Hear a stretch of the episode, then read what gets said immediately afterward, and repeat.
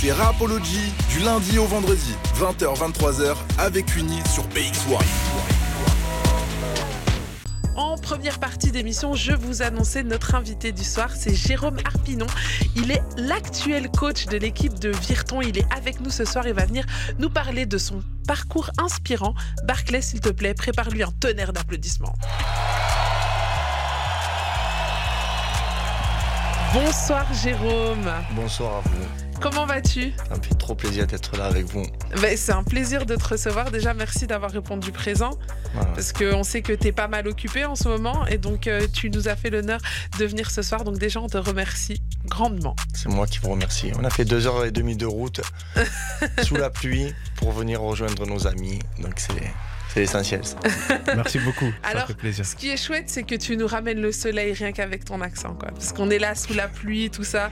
Et là, tu nous ramènes le soleil. Ouais, mais maintenant je vais être euh, en Belgique. J'espère ramener le soleil en Belgique. Ben, bon courage. hein. Il y en a beaucoup qui ont essayé Euh, avant toi. Mais bon, il pleut beaucoup, c'est vrai. Alors, est-ce que tu pourrais peut-être te présenter, peut-être juste en deux, trois mots? On va, on va parler de, de ton parcours et de qui tu es, mais on, on va commencer peut-être par te présenter en deux, trois mots. Me... Vite fait, ben, je suis entraîneur euh, professionnel de football. Voilà, j'ai commencé très tôt. J'ai arrêté ma carrière de joueur. Alors, j'ai pas eu une carrière professionnelle de joueur. hein. J'ai eu une carrière amateur, on va dire amateur plus. Parce que Mhm. pour moi, un professionnel, c'est celui qui fait 5 ou 6 saisons au haut niveau. Voilà, pleine. Bon, chose que j'ai jamais faite. Donc, euh, à 25 ans, déjà à 20 ans, j'ai commencé à passer mes diplômes. À 25 ans, j'avais pratiquement tous mes diplômes en tant que préparateur physique, analyste vidéo. J'ai même passé un diplôme de prépa mental aussi. Après, mes diplômes d'entraîneur, les premiers degrés. Voilà. Et après, très vite, j'ai été adjoint et préparateur physique d'un entraîneur qui s'appelait euh, Jean-Luc Vanucci et par la suite euh, Jean-Michel Cavalli, qui lui m'a tendu la main vraiment pour aller au haut niveau.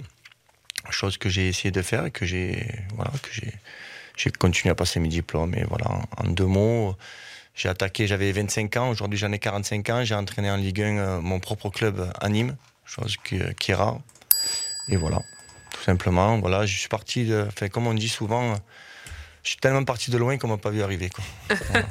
Eh ben justement, c'est ça qui va nous intéresser aujourd'hui. C'est le, le loin là-bas dont tu parles, d'où tu es parti. Euh, ben, ce serait chouette euh, que tu nous expliques un petit peu euh, euh, déjà comment est-ce que tu as grandi, quelle, quelle étude tu as fait, de quoi tu rêvais quand tu étais petit? Ah, à l'école, quand j'étais petit, je suivais quand même. Bon, j'étais un peu, j'avais un tempérament un peu, un peu brutal à l'école, on va dire. Quand j'étais tout jeune, voilà, j'ai eu une enfance qui n'était pas, pas facile dans le sens où ma mère était malade, a été dépressive, donc euh, voilà, ça a été très compliqué pour moi. On me l'a enlevé pendant des années, donc euh, bon, ça, ça a été dur. T'a- T'avais quel âge? Mais ma mère, moi, je l'ai connue depuis l'âge de 5 ans, euh, malade, quoi. Ouais. Après, elle est décédée, j'avais 26 ans, donc.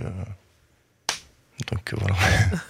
Parcours difficile et donc Ouais. du coup tu grandis plus avec ton papa? Non, non, je grandis avec mes parents. Bon, ils étaient aimants, hein, mon père aussi, euh, ma mère, mais très difficile parce qu'elle partait dans des maisons de, de repos. On me l'a enlevé, donc j'étais avec mon papa, ma soeur, ma grande soeur qui m'a élevé. Et très petit, ben, j'ai eu cette force de caractère, à un moment donné, de m'occuper un petit peu à la maison. J'étais un peu livré à moi-même par moment, pas, pas tout le temps. J'avais ma mère quand elle était là, qui était très présente avec moi. Et après, petit à petit, euh, moi, à l'école, je suivais bien. Et après, le football, euh, le football a pris le pas parce que très très jeune, moi, en fait, j'ai j'ai joué en senior à 15 ans. Ok. Donc, euh, tu, tu connais Barclay, tu sais ce que c'est que jouer en senior quand tu as 15 ans. Ouais, J'avais double surclassement, donc je jouais à Nîmes Olympique à l'époque, j'ai joué à Vergès, j'ai joué à l'Est, c'est des clubs professionnels. Avec des, des joueurs qui étaient plus âgés que toi. C'est ça. J'avais 30 ans, euh, 29 ans, moi j'avais 15 ans en fait. J'avais double surclassement. En Et- gros, et- en gros et- si tu veux, Kuni, c'est qu'à cet âge-là, il jouait. En fait, quand tu es en senior, tu es déjà avec euh, tout le monde dans la fosse. En fait. C'est-à-dire que tu peux jouer avec des mecs autant ils ont 18 ans que des mecs qui ont 45 ans, plus ou moins. Et, et quand tu as un petit euh, gamin de 15 ans et que tu te retrouves avec euh, ces gars-là, déjà comment est-ce que eux t'accueillent? J'étais bien entouré là quand même. Voilà, Ouais. J'étais bien entouré, euh, j'ai été euh, vraiment, avec- j'ai joué avec des gens extraordinaires. Des gars comme Brokers, Christol, euh, ben, des anciens professionnels qui jouaient avec moi. Et l'année d'après, bon, j'ai signé de suite à Alès, au centre de formation, qui était en Ligue 2 à l'époque. J'avais fait un tournoi à Monaco où M. Banit m'avait m'avait contacté et j'avais fait un tournoi, mais à l'époque, à l'époque, il y a, dans cette équipe-là, il y avait Christian Val, il y avait Thierry Henry, il y avait voilà, toutes Mm. ces équipes-là, c'est les années 78 comme la mienne, quoi. Et, Donc, euh, et tu jouais à quel poste? je jouais défenseur central. Ok. Donc très vite, après, j'ai été dans, un- dans les clubs pro et, et après, j'ai arrêté ma carrière rapidement parce qu'à l'âge de 20 ans, moi, j'ai fait les croisés. Donc je suis revenu jouer à Nîmes Olympique. D'Alès, j'ai re-signé à Nîmes après. J'ai fait les croisés une fois. Je suis revenu. Après, j'ai signé à Arles. Donc Arles n'était était pas professionnel à l'époque. Arles Mhm. jouait en CFA. Et là-bas, je me suis construit. J'ai connu la mère de mon fils. J'avais 20 ans. Voilà, on a eu, moi, j'ai eu un enfant, j'avais 23 ans. Donc eux, ils m'ont proposé euh, de passer mes diplômes, d'avoir un, un emploi jeune, à l'époque ça s'appelait comme ça. Mais Voilà. moi, avant de, de, de parler tout ça, j'aimerais savoir quand tu te blesses et que tu dois arrêter ta carrière, est-ce que c'est la grosse déception? Comment est-ce que tu le prends? Ou alors euh, tu te dis, ok, c'est pas grave, j'ai un autre chemin vrai. Mais comment tu le ressens à ce moment-là? Ben moi, en fait, c'est simple. euh, Le choix dans ma tête, il a été clair. Quand j'ai commencé à passer mes diplômes à 20 ans, bon, j'ai fait les croisés une première fois et je les ai fait une deuxième fois à 24 Oh. ans. Mhm. Et à 24 ans, c'est là où j'ai dit, bon, on va privilégier plutôt de faire une bonne petite carrière d'entraîneur plutôt qu'une toute petite carrière de joueur. Mm. Je pense qu'il y a plus d'avenir en tant qu'entraîneur ou préparateur physique de haut niveau euh, ou analyste vidéo de haut niveau plutôt que de petits joueurs professionnels. Parce que quand tu as fini, tu n'as pas, pas la santé éternelle, on va dire. Mhm. Donc à 35 ans, bon, ta carrière, elle est cuite. Quoi. Mais tu as eu cette maturité assez vrai, tôt de, de dire ça, parce que beaucoup auraient, euh, Oui, auraient quand même forcé. Qu'est-ce qui qu'est-ce qui t'a. En fait, qu'est-ce qui t'a décidé à ce moment-là de te dire. euh, toi, dans ta tête, il se passe quoi? vrai, famille. là, là où il y a beaucoup de gens quand même qui se disent voilà, je vais aller à Clairefontaine, je vais aller à Cap-Breton, je vais faire ma rééducation et je vais revenir et puis ils s'entêtent dans le truc. Toi, tout de suite, tu as senti ce truc. C'est vrai, comme Mais d'ailleurs, dit. toi, toi c'est ce que tu as fait, Barclay. Toi, toi quand tu as été blessé, t'as pas lâché, en fait. Bah, j'ai. Ouais, mais après, c'est vrai que je pense qu'à l'inverse du coach, moi, j'ai pas eu cette vision. C'est vrai qu'à ce moment-là, j'avais pas. J'avais pas. euh, j'ai pas eu cette vision de me dire, ouais, j'avais. Je savais pas ce que je pouvais faire après. Je me suis dit, donc, euh, j'avais pas le choix. Donc, je vais me soigner, je vais aller. Mais c'est vrai que le coach, comme il, a eu- il expliquera après, comme il a eu une vision de se dire, voilà, j'ai- je vais. euh, au lieu de m'entêter dans un truc, comme il le disait, justement, je vais peut-être aller voir euh, autre chose et, euh, et avancer dans un. C'est en parlant avec les gens, hein, que ça, c'est en côtoyant des, des personnes qui ont eu un parcours atypique que, que tu peux avoir cette vision des choses. Et je Mhm. n'ai pas claqué des doigts en disant, bon, c'est bon, du jour au lendemain, j'arrête tout. Tu vois. Ouais. Mhm. Moi, par exemple, à 20 ans, j'ai rencontré Philippe Troussier à Cabreton, justement, tu parles de Ah, Cabreton. Et Philippe Troussier, lui, m'a éclairé en fait sur la vie de- d'entraîneur. Voilà, lui, il a été entraîneur très tôt, c'était le sélectionneur du Japon à l'époque. Donc, euh, puis il m'a pris un peu sous son aile quand on était à Cabreton, il a vu que. Et je suis issu d'une famille d'entraîneurs aussi. Mhm. Mon père était entraîneur, mon oncle était entraîneur. On est une famille de, de footeux, nous. Mon cousin Ouais. Frédéric a joué en Ligue 1, il a joué à Metz, à Strasbourg, à Troyes, à Nice, à Nîmes, à Hibernian en Écosse. Donc il a une Et très, très belle aujourd'hui, on sait qu'il, est, qu'il, a, qu'il a un poste important dans, aujourd'hui en France. Non, euh, oui, alors il est en France, il est au- dans le club de Metz, Voilà. mais c'est le directeur de l'académie que. Metz a au Sénégal, Génération. Foot. Voilà. Et donc, du coup, pour toi, c'était une évidence de, de bosser dans l'univers du foot. Tu ne voyais pas faire autre chose? Ouais, non, mais je, me voyais, je voulais rester dans le sport, moi, en fait. euh, Mhm. Alors que ça soit dans le foot ou autre chose, mais je voulais rester dans le sport, dans une activité qui me plaît, je voulais faire ma passion. C'est vrai que au départ, j'étais pas prédestiné à être entraîneur de, de haut niveau, entraîneur professionnel. Moi, au départ, j'ai voulu passer des diplômes de préparateur physique, être préparateur physique de haut niveau parce que ça me plaisait, la prépa physique. Voilà, j'ai passé mes études pour. Un préparateur physique, euh, concrètement, pour ceux qui ne sont pas trop dans l'univers du foot, Mhm. il fait quoi? Ouais, c'est lui qui va préparer euh, physiologiquement les joueurs, athlétiquement, on va dire, sur le plan. C'est en dehors du club, ça c'est plutôt en privé? Comment ça se passe ça en dépend. Quand tu, es embauché dans un club, bon, ben, tu, es, salarié du club et tu prépares l'équipe qui t'est attribuée. Donc, Mhm. euh, si tu as l'équipe professionnelle, ben, tu fais en sorte qu'il soit prêt musculairement, il soit prêt athlétiquement sur le plan cardiaque. Voilà. C'est toi qui vas préparer l'équipe à, à courir, en gros. Mhm. On va imaginer, mais c'est voilà. Tu vas préparer l'équipe à courir, à sauter, et voilà. Et Pouvoir après, enchaîner les efforts aussi, Voilà. avoir le coffre et tout ça. Toujours, C'est ça. toujours en accord avec l'entraîneur principal, bien sûr. bien sûr. Mais, euh, mais voilà, c'est- en fait, c'est c'est le préparateur physique. Moi, j'ai- mes premiers diplômes, c'était ça. moi. Ouais. Donc, euh, non, mon tout premier diplôme, c'était un brevet d'état dans l'animation, un BESAPT, ce qui m'a Ok. permis avec ça de travailler en prison. Ah, t'as- t'es passé par la prison, explique-nous un petit peu. Ben, moi, quand j'avais 21 ans, j'ai passé un brevet d'état dans l'animation. Et Mhm. euh, la prison d'Arles recherchait un éducateur pour intervenir euh, l'été.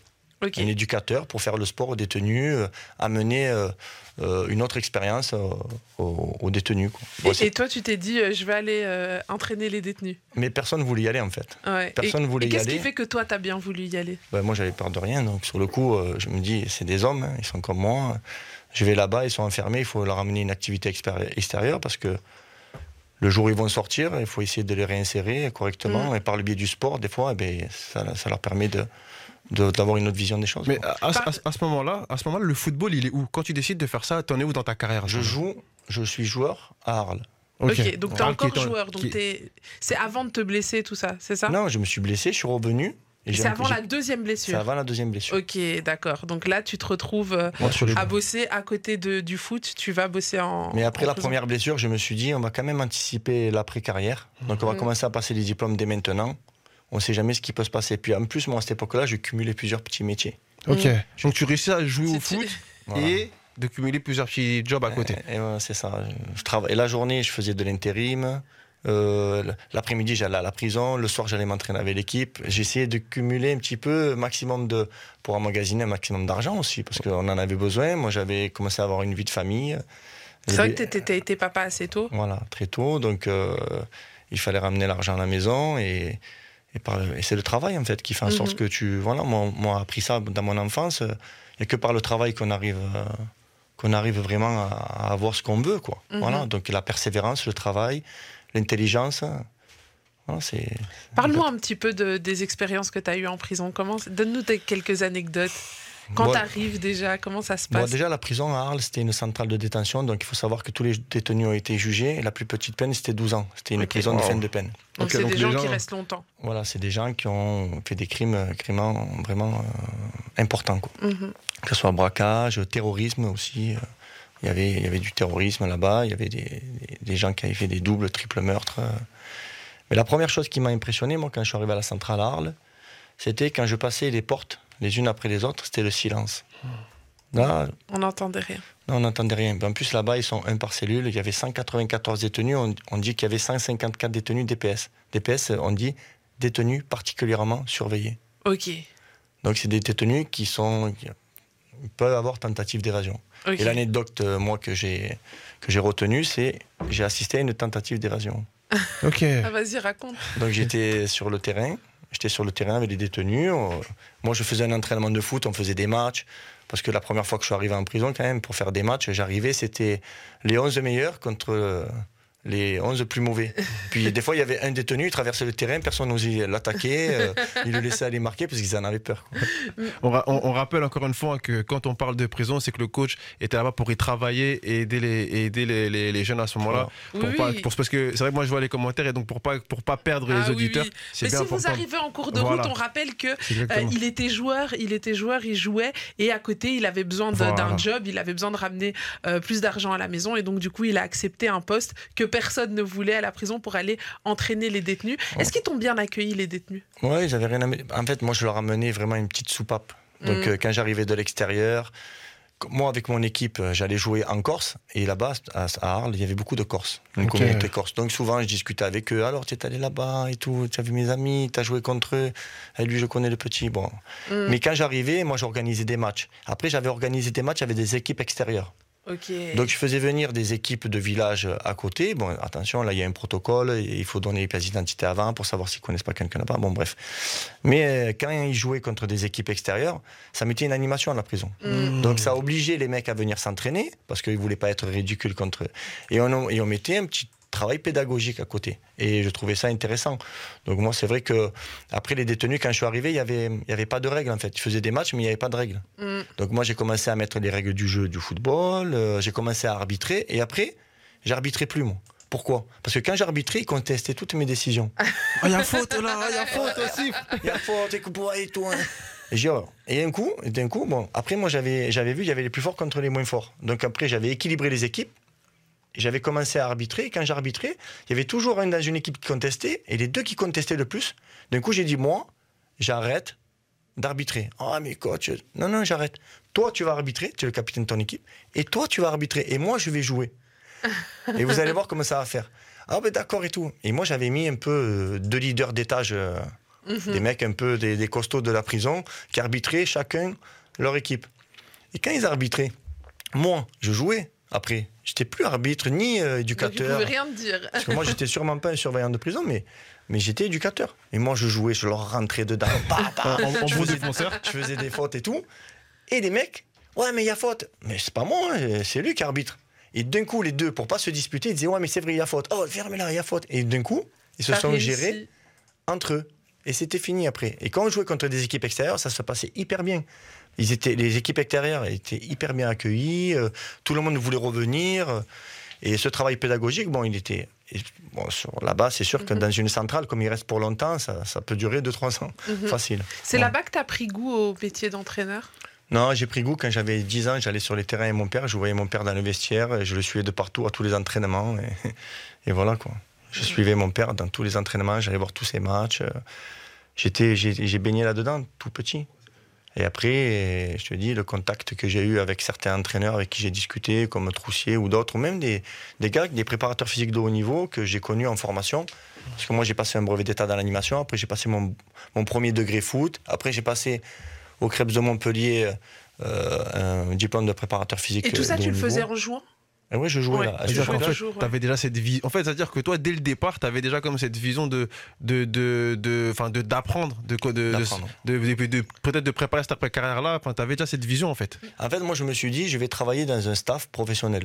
Ok. Mais il me faut le plus de cordes à mon arc. Mm. Si je suis analyste vidéo, peut-être qu'ils me prendront analyste vidéo. Si je suis un bon préparateur physique, peut-être qu'ils me prendront prépa physique. Si j'ai un diplôme d'entraîneur, peut-être qu'ils me prendront adjoint. Donc en fait, tu as, pris, as fait tous ces diplômes pour te dire, OK, on verra là où je suis le meilleur. Voilà. Et en fait, euh, moi, je- je- ben, j'ai pris du plaisir dans tout. Et je me suis dit, en passant mes diplômes d'entraîneur, ben, ouais, pourquoi pas moi au bout d'un moment. Mais au départ, quand tu entraînes, quand tu es adjoint euh, d'entraîneur principal, tu es au service d'eux. Et tu te nourris un peu de leur expérience à tous. Tu te nourris de l'expérience de, tous ces, de toutes ces personnes. Et euh, alors qu'elles soient bonnes ou mauvaises, ça c'est que moi qui vais juger. On va dire aujourd'hui, je ne vais pas dire que lui a été mauvais, lui a été mauvais. Mais en tout cas, je me suis plus servi de gens qui ont fait de bêtises que de gens qui ont réussi. Pourquoi? Parce que quand ils ont fait une bêtise, au moins, je vais essayer de ne pas la faire. déjà, Oui, déjà ça. mal, tu vois? Mais moi, je vais te dire une, une bêtise, Barclay. Je fais jamais deux fois la même connerie. Je la fais toujours trois, quatre fois, bien, bien sûr que c'est une connerie. tu Ok. vois. Et après, je suis sûr. C'est ça le conseil que tu nous donnes aujourd'hui. Faites 3-4 fois. Non, mais, mais en fait, chuter, ça te permet de te faire une autocritique et de pouvoir rebondir. L'échec, c'est aujourd'hui, si tu, tu tentes pas, si tu tentes pas, tu n'y arrives pas. Mm, Donc, il faut pas avoir peur de se casser la gueule, parce que quand tu te casses la gueule, tu rebondis, ça te rend plus fort. mm. Et les expériences de vie, c'est ça les expériences de vie. Moi, je me suis trompé plusieurs fois en prépa physique. Au début, avec des entraîneurs, je faisais peut-être un peu trop forcer les joueurs. euh, Et hop, et le week-end, j'ai vu qu'on avait perdu parce qu'ils ils étaient fatigués. Hop, et on rectifie le tir. Il y avait, voilà, moi, j'ai commencé euh, dans le milieu professionnel, j'avais 25 ans et demi, 26 ans. Là, Euh, tu étais où à ce moment-là à cette période-là, 25 ans, 26 ans, c'est ce que tu étais? Moi, là, je venais de partir de Arles. Et Olivier Dalloglio, Ok. Qui était à Dijon. qui était à Dijon, là, à Montpellier, il n'y a pas longtemps, tout ça. Lui m'avait pris pendant un an en stage avec lui. Donc, quand j'étais au début préparateur physique, j'avais pas encore mon deuxième diplôme de prépa physique, j'en avais qu'un de diplôme. Il m'a pris avec lui pendant un an. Lui, il m'a tendu la main. Ok. Moi, ça, je Ok. l'oublie pas. Donc, Bernard Boissier m'a tendu la main.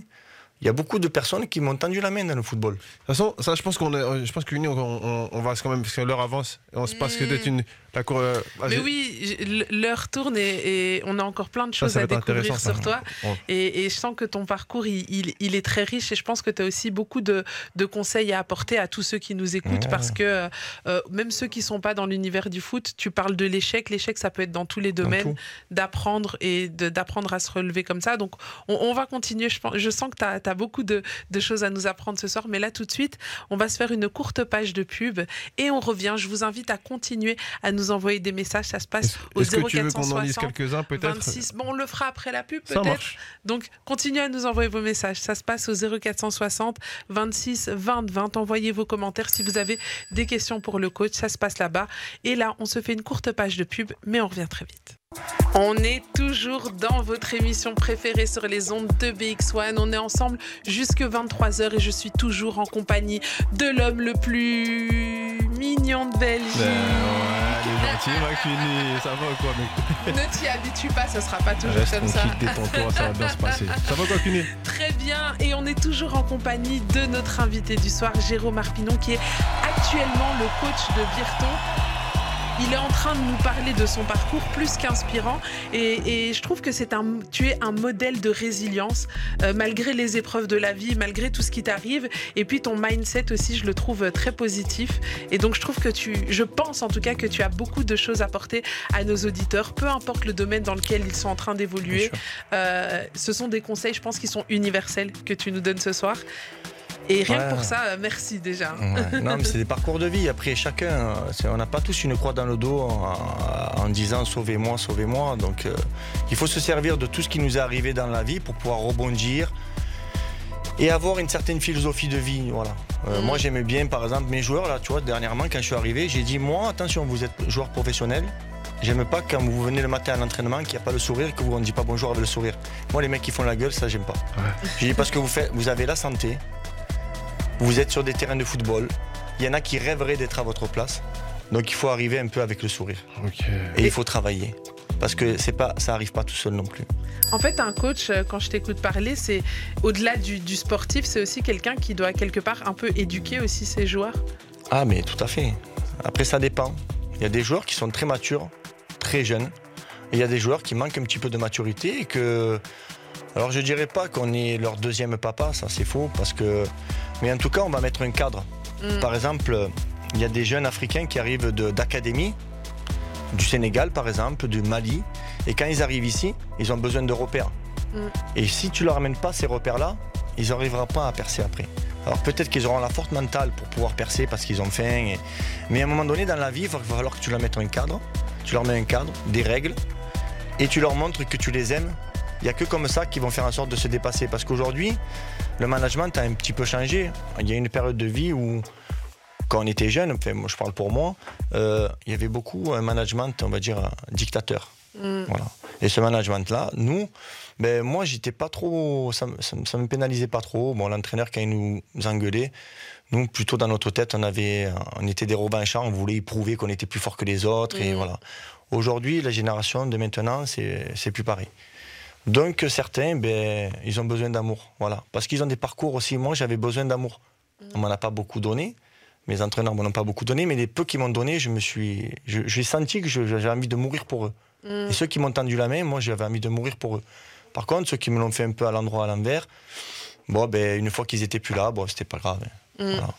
Mm. Et je pense que le lien, euh, l'empathie un petit peu euh, avec les joueurs, avoir un peu d'empathie, et après être juste tu peux engueuler quelqu'un et lui dire la vérité en face, mais parce que tu es juste. Mais après, il faut lui donner une explication pourquoi tu as dit ça, ça, ça et ça. Ça, c'est important de savoir pourquoi. Pourquoi tu dois savoir? Parce que tu dois progresser. Donc moi, je vais te dire pourquoi tu n'as pas été bon et ton axe de progression derrière. Je ne vais pas juste t'afficher devant les gens, te dire tu n'as pas été bon, tu n'es pas bon, tu es nul, tu le mets plus bas que terre devant tout le monde. Pourquoi? Tu es qui, toi? Tu, fais le king. non, tu n'es pas un king. Aujourd'hui, tu es un entraîneur et cet entraîneur-là, il est obligé d'être au service de son équipe parce que nous, il ne faut pas oublier que c'est les joueurs qui font un bon entraîneur. Alors, des fois, c'est vrai qu'il y a des entraîneurs qui arrivent à faire progresser leurs joueurs et ça, moi, j'aime bien faire progresser les joueurs parce que je connais beaucoup de joueurs qui ont progressé à mes côtés et aux côtés d'autres entraîneurs que j'ai connus. Mais après, euh, l'entraîneur, il a un rôle pédagogique aussi. Il n'a mm. pas qu'un rôle, euh, même au très haut niveau. Hein au très haut niveau. Hein. Le joueur, il faut que, il faut que l'entraîneur il tienne tous ses joueurs dans la main. Il faut, qu'il y ait une confiance. Ben oui, il faut qu'il y ait une confiance. Et des fois, alors euh, on m'a toujours dit, euh, on te respectera pas par la peur, mais surtout par la compétence. Mmh. Voilà. Il faut mmh. pas l'oublier ça, parce que la peur, tu vois, euh, Jules César, tout le monde avait peur de lui, mais ils l'ont quand même tué par derrière. Ah, bah oui. et, c'est vrai que beaucoup de gens euh, confondent autorité et, tyrannie quelque part mmh. parfois, alors que quand tu donnes de l'amour, tu fais les choses de manière juste, tu, tu récupères beaucoup plus, tu peux aller chercher beaucoup plus de potentiel, je pense, chez les gens. Et même, tu peux, on peut prendre l'exemple à l'école, tu vois, il y a des profs, euh, il y a des profs qui, qui, sont juste méchants pour rien, et tu n'as pas envie, en fait, tu vois, ça ne te donne pas envie d'évoluer, de progresser alors que quelque part, quand euh, euh, tu as un prof qui est plus pédagogue, qui essaye de, comprendre aussi peut-être les états d'âme des élèves, peut-être ça les, motive et ça, les donne, ça leur donne envie d'aller plus loin. Et je pense que ça, voilà, c'est dans tous les domaines aussi qu'on peut appliquer cette théorie. Et, euh, et j'aime beaucoup ton mindset. Barclay, Barclay, tu es encore là? Ouais, je suis là, je suis là. T'es en train de faire ton footing bah, je, fais des, je, fais, je, fais, beaucoup de choses en vrai, de vrai, je fais pas mal de choses. Est-ce qu'on n'ira pas faire un petit tour euh, du côté des messages, des commentaires? Qu'est-ce qui se passe? Alors, si on, on va du côté des hein, commentaires. 0460 26 20 20 si vous voulez nous envoyer un message. Alors, ok, alors si on commence par les commentaires, ici on a Thierry. Quels sont les. Alors, il y a pas mal de coachs, enfin, il y a pas mal de, de messages en tout cas de, de, de Virtonnet qui, qui parlent pas mal du club et qui, euh, qui te félicitent pour ton début de saison, enfin pour ton arrivée, du moins pour les deux matchs euh, que tu viens de faire avec, avec le club. Mais bon, ça, on, je pense qu'aucune idée déroulera plus tard.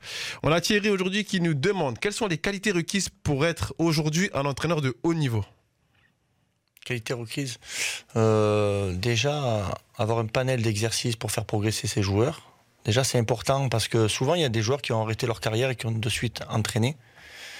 Moi, je pense que d'avoir un passage comme adjoint, être au quotidien avec des entraîneurs déjà un peu chevronnés, ça te permet de bien progresser. Et après, pour le haut niveau, il faut avoir quand même une certaine autorité naturelle.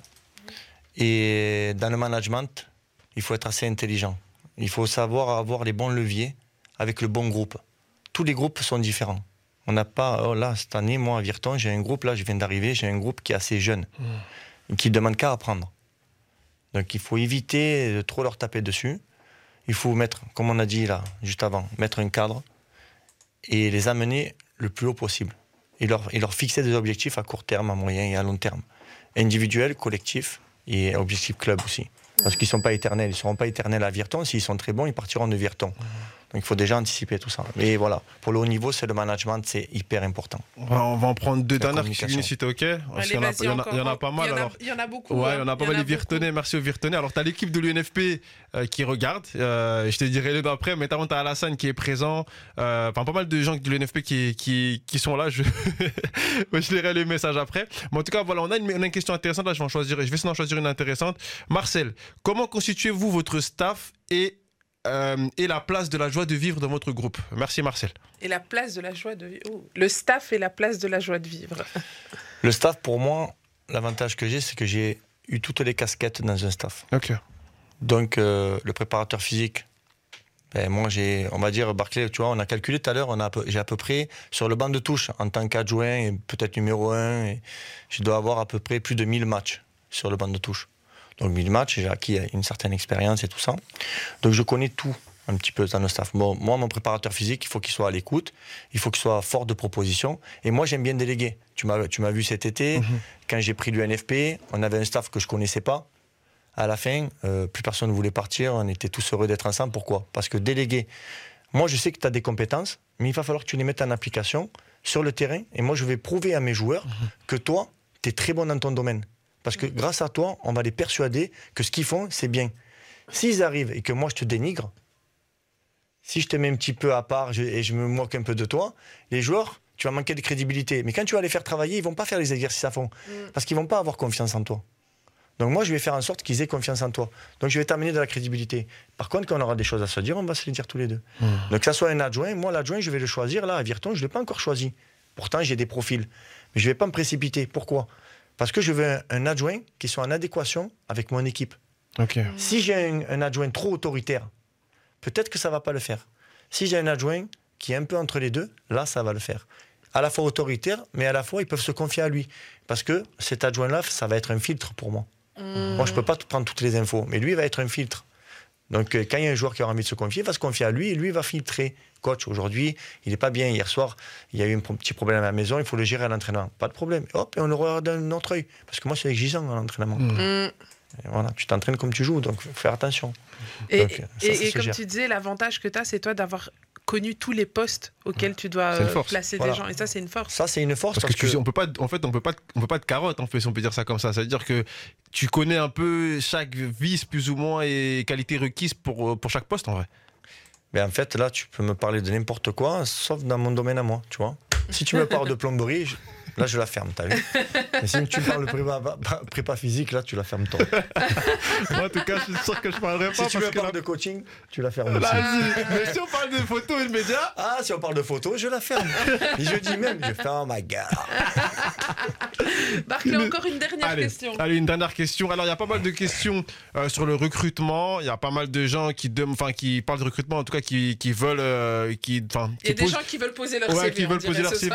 Mais c'est pas la question. Je vais essayer de une question parce que comme c'est la dernière, on va y faire qu'une truc. On va essayer d'en prendre une intéressante. Mais les questions sur le recrutement, etc. Je pense qu'on qu'on évoquera après, mais ça sera plus avec euh, quand on parlera de Virton.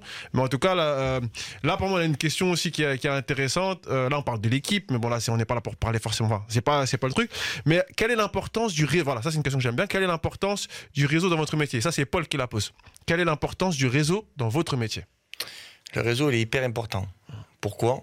Parce qu'on va tisser des liens avec des gens où on va travailler en confiance. C'est des gens qui, par exemple, pour tout, euh, je vais recruter un analyste vidéo. Bon, ben, ils vont essayer, les gens que je connais dans mon réseau, de m'amener le meilleur. Je t'ai parlé tout à l'heure de Raquel Rossa, qui était dans le projet Offenheim, qui a été dans le projet euh, Leipzig, euh, maintenant qui est agent de Upamecano, qui est agent de Haïdara. C'est l'une de- des agents les Avec plus... qui j'ai joué d'ailleurs Moi, ça Haidara. Voilà. Donc c'est l'une des agents les plus puissantes au monde maintenant. Voilà, elle, a, elle a vraiment de, de bons joueurs. C'est quelqu'un qui parle sept langues différentes. Et ces personnes-là, dans le réseau, mais je l'ai eu il n'y a pas longtemps au téléphone pour me féliciter, ces personnes-là, elles travaillent à l'UEFA. Si tu as besoin d'un très bon médecin pour Virton, euh, eh bien voilà, si vous avez tel budget, on peut vous aider. Si vous avez, c'est ça le réseau. Aujourd'hui, c'est des gens, ils n'ont pas euh, l'appât du gain parce qu'ils sont déjà pleins. Mm. Ils n'ont pas de problème. Donc, ils sont là juste pour. Ben, ils veulent être peut-être dans un petit projet comme ça. Ils se disent, eh ben, j'ai donné une petite pierre. Voilà, je suis content. J'ai construit avec eux. Alors, à, à- à mon niveau à moi, mais dans le réseau. Parce que Jérôme Arpinon, quand j'ai eu besoin de lui, il m'a pas tourné le dos. Et vice-versa. Il y a beaucoup de gens. faut faire attention, le, le football, c'est petit. faut faire attention à qui tu rencontres et ce que tu fais aux gens. Parce que un jour ou l'autre, ça se retourne contre toi. Il ne faut pas l'oublier. Moi, il y a beaucoup de gens qui m'ont téléphoné euh, quand j'étais au chômage, parce que la première année où j'ai été viré de Nîmes, parce que bon, chaque personne, aucun entraîneur est éternel dans un club. hein. Mm. Euh, tout le monde se fait virer un jour. hein. Et c'est qu'à partir de ta première éviction que tu, tu comprends vraiment les, les choses.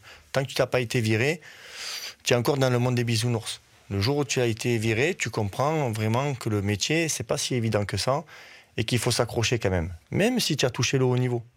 Aujourd'hui, je suis arrivé dans un projet à Virton parce que le projet à Virton est ambitieux. Mm. J'aurais pu aller en France en Ligue 2, là, il n'y a pas longtemps, euh, Barclay le sait. J'aurais pu signer dans un club de national. Mais moi, je suis- j'ai signé dans un projet. Je n'ai pas signé dans un club. Parce que tu vises le long terme, en fait. Voilà, je vise le long terme et j'ai- j'aime la progression, j'aime euh, viser plus haut. Donc euh, voilà, Et, et toi, d'ailleurs, dans ton parcours, euh, justement, tu as, réussi à. euh, c'est une force, en tout cas, euh, d'a- d'avoir pris des, des équipes qui sont pas forcément au haut niveau et les amener au haut niveau. Moi, j'ai pas eu le choix. hein. Si on m'avait proposé Manchester City, là en courant. non, en, mais... en effet, Cuny a fait allusion à, la- à ce que tu as fait avec Nîmes, notamment en partant de, bah, de, de National, en l'occurrence. Alors, à Nîmes, Et, euh, à Nîmes, ce qu'il y a, c'est que j'ai accompagné beaucoup d'entraîneurs. Ok. Moi, j'ai pris Nîmes euh, vraiment quand ça a été Bernard Blacard à la tête de, de l'équipe. Quand j'étais avec Jean-Michel Cavalli, à l'époque, tu as vu, on parlait de staff. Dans le staff, on était trois. Le coach, moi, j'étais analyste vidéo, préparateur physique et adjoint. tu Mais avais non. trois postes. Et il y avait un entraîneur des, des gardiens qui était avec nous. Mais l'entraîneur des gardiens, le coach, il calculait même pas. Donc moi, j'étais le coach. Et moi, à l'époque, j'avais 27 ans, 28 ans. Ok. Donc imagine-toi, j'entraînais des joueurs qui avaient 30 ans. Et moi, j'étais adjoint, préparateur physique et analyste vidéo. Je faisais tout dans le staff. Mais Cavalli, c'était mon père. C'était mon père. C'est-à-dire qu'on ne pouvait pas dire un mot de travers. Et aujourd'hui, c'est toujours. hein. Je te le dis la vérité. Aujourd'hui, je, je l'aime comme mon père. hein. Je te dis la vérité. Donc, euh, et là, j'ai j'ai travaillé malgré moi, mais je ne savais pas qu'à l'époque, il y avait des staffs, il y en avait 7, 8, on était dans le staff. Ouais. Moi, je faisais les trois casquettes, j'avais pas de problème. C'était normal pour toi Pour à ce toi, moment-là. c'était normal. normal. Moi, j'étais Ouais. dans le travail. T'avais pas Aujourd'hui- connu autre chose. Non. Après, ça a évolué. On, avait pris, on a pris une personne de plus et une autre personne. Et lui, il me laissait beaucoup de, de liberté. Et, et- et ça évolue, ça évolue au fur et à mesure que vous montez ou comment ça se passe? Comment, c'est- comment Voilà. cette évolution prend Donc là, à cette époque-là, moi, je suis revenu à Nîmes. Donc, euh, à Nîmes. Là, c'est après Alès. Hein. Voilà. Donc, je suis revenu à Nîmes. Après, Jean-Luc Vanucci. Après, je, je suis arrivé à Nîmes, préparateur physique du centre de formation au départ. je te la fais courte parce que l'histoire est longue et je sais que le temps est précieux. Donc, centre de formation, rapidement, Banucci monte avec l'équipe première. Moi, je fais l'intérim avec l'équipe réserve de Nîmes. D'accord Je continue. Entraîneur principal, là, par contre, je fais l'intérim. Hop, et je faisais toujours la prépa physique de la nationale. On recrute un joueur que tu connais qui s'appelle Robert Malm à l'époque. Au mois de décembre, on recrute Robert Bonjour à mon ami Robert. Et à l'époque, Nîmes était vers le milieu, voire deuxième partie de tableau. Et Robert, 16 matchs, 16 buts. Waouh. Et on monte en Ligue 2. Jean-Luc Vanucci, entraîneur de Nîmes Olympique, de National, fait monter l'équipe en Ligue 2. Aujourd'hui, Jean-Luc Vanucci, il fait la, je crois qu'il fait la Coupe du Monde avec l'équipe de France des 18 ans. Donc euh, il a la Fédé. Donc, Ok. euh, et très bonne personne en plus. Et, euh, et que- avec qui je m'entendais bien aussi. Et la finalité, c'est que Jean-Luc, au bout de trois mois en Ligue 2, il se fait virer. Et c'est Jean-Michel Cavalli qui remplace qui remplace Jean-Luc Vanucci. Et avec lui, on a tissé des, loin- des liens énormes.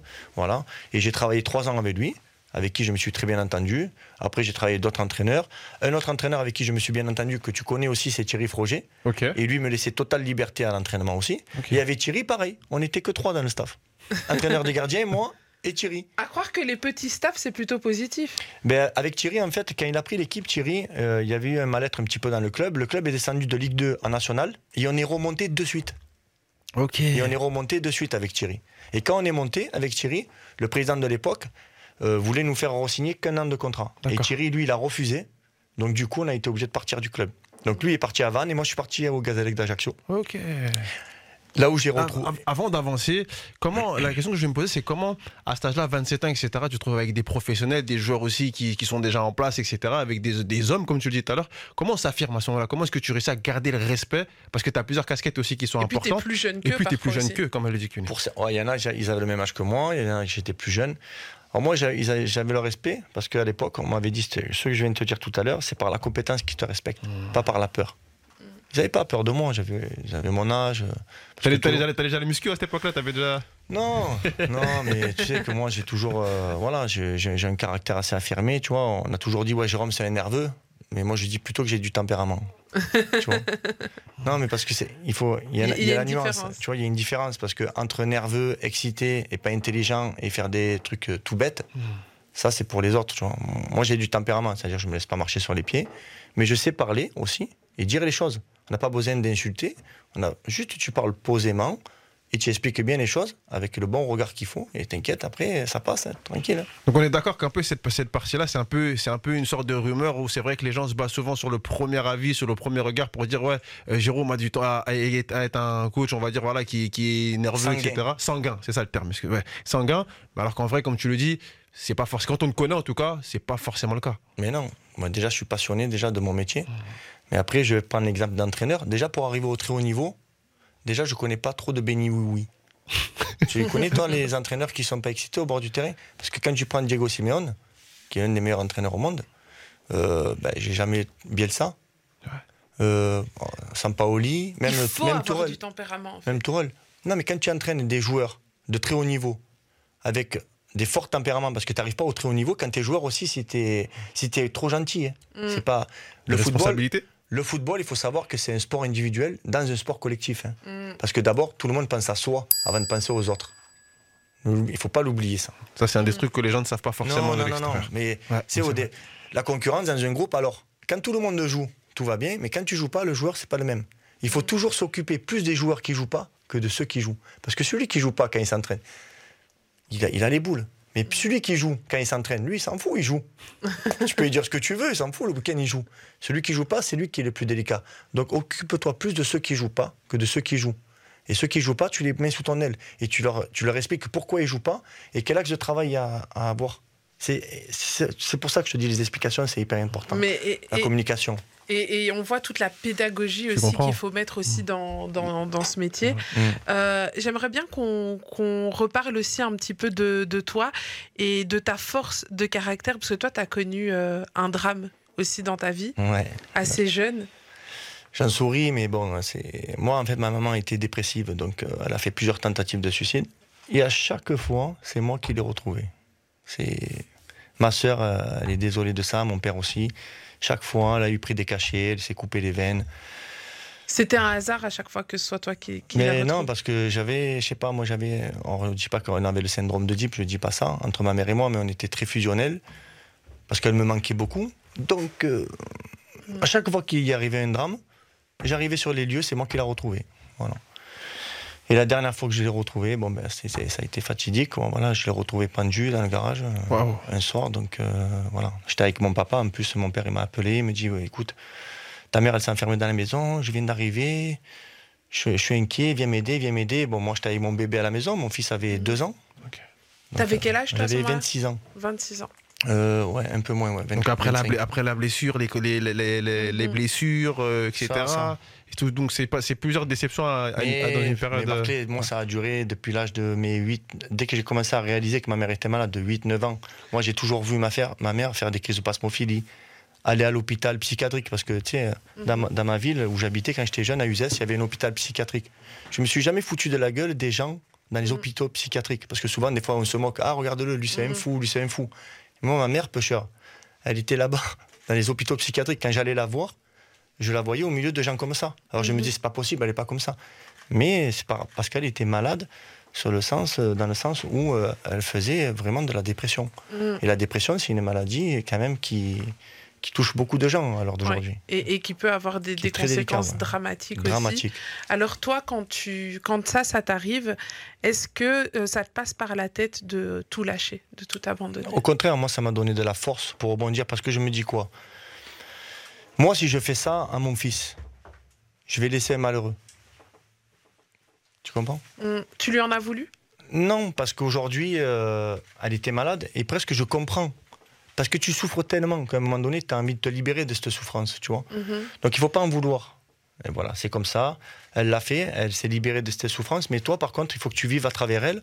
Donc euh, ton père, ta sœur, euh, ton fils, euh, les gens que tu aimes autour de toi, ben, tu peux pas les abandonner.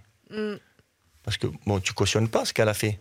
Mais elle l'a fait dans le sens où elle s'est libérée vraiment d'un poids qui était énorme.